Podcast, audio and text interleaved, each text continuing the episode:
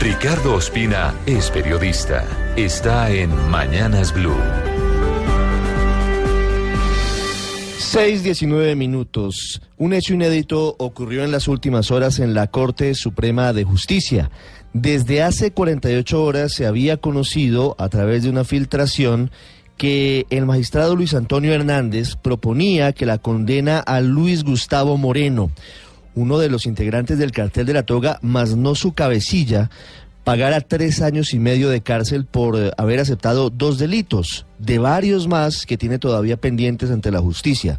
Esta condena solamente se circunscribe a los delitos de concusión y uso indebido de información privilegiada. Esa ponencia fue discutida el día anterior por parte de sus otros ocho colegas de la misma sala de la Corte Suprema de Justicia y en principio estuvieron de acuerdo en la mayoría de puntos que pasamos a explicar a continuación, que son importantes. Solamente hubo divergencias y la noticia es que hoy a las 8 de la mañana se reunirían de nuevo los magistrados para modificar la tasación de la pena, pero en lo global y en lo fundamental estuvieron de acuerdo los magistrados. Para ellos, Luis Gustavo Moreno sí podía acceder a una rebaja del 50% de la condena por esos dos delitos que ya les comenté, porque desde el primer momento había aceptado los cargos.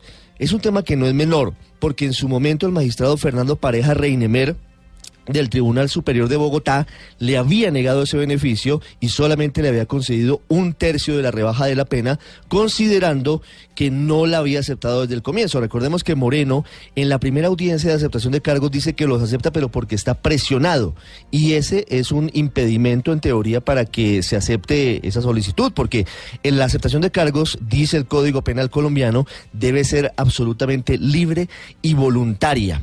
El caso llega finalmente a la Corte Suprema que estudia los videos, estudia todo el caso, llegó en apelación y confirma a la Corte que Moreno sí aceptó cargos desde el primer momento y por eso le vale una rebaja del 50% de la pena.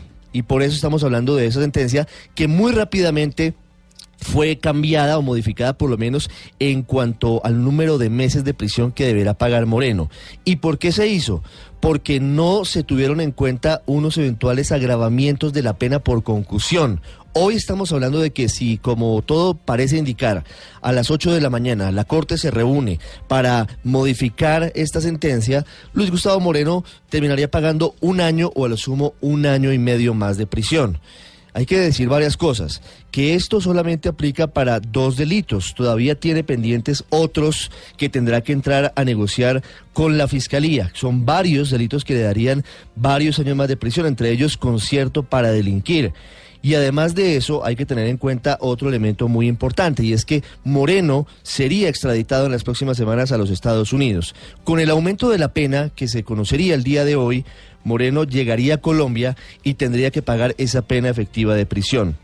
La Corte agrega, y esto para concluir, que ha sido el testigo más efectivo en la justicia colombiana en los últimos 20 años, porque gracias a su declaración están en la cárcel Musa Besaile, Francisco Ricaurte, está a punto de ser juzgado Gustavo Malo y también está en capilla Leonidas Bustos.